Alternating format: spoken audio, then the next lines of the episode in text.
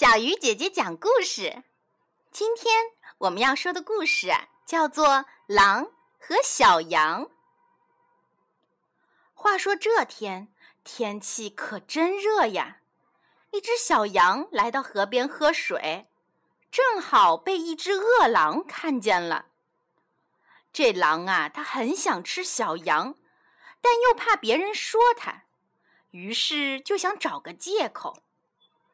他怒气冲冲地对小羊说：“你这个小不点，胆子还真大，竟然敢把我的水弄脏了！”小羊吓了一跳，说：“大王，我我是在下游喝水，而大王您是在上游，怎么会把您的水弄脏呢？”狼也觉得自己没理，就赶紧换个话题说。那去年夏天，你在这里得罪过我，这我可忘不了。小羊说：“那是不可能的，去年我还没出生呢。”那准是你哥哥。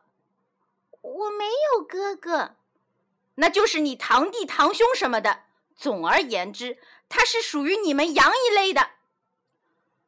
可是，那和我有什么关系呢？住口！我已经听腻了，没工夫细数你的罪状。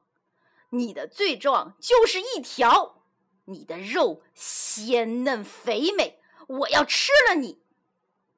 说完，就向小羊扑去。可怜的小羊就这样丧了命。好了，小鱼姐姐讲故事，今天就到这里了。小朋友，我们明天见哦。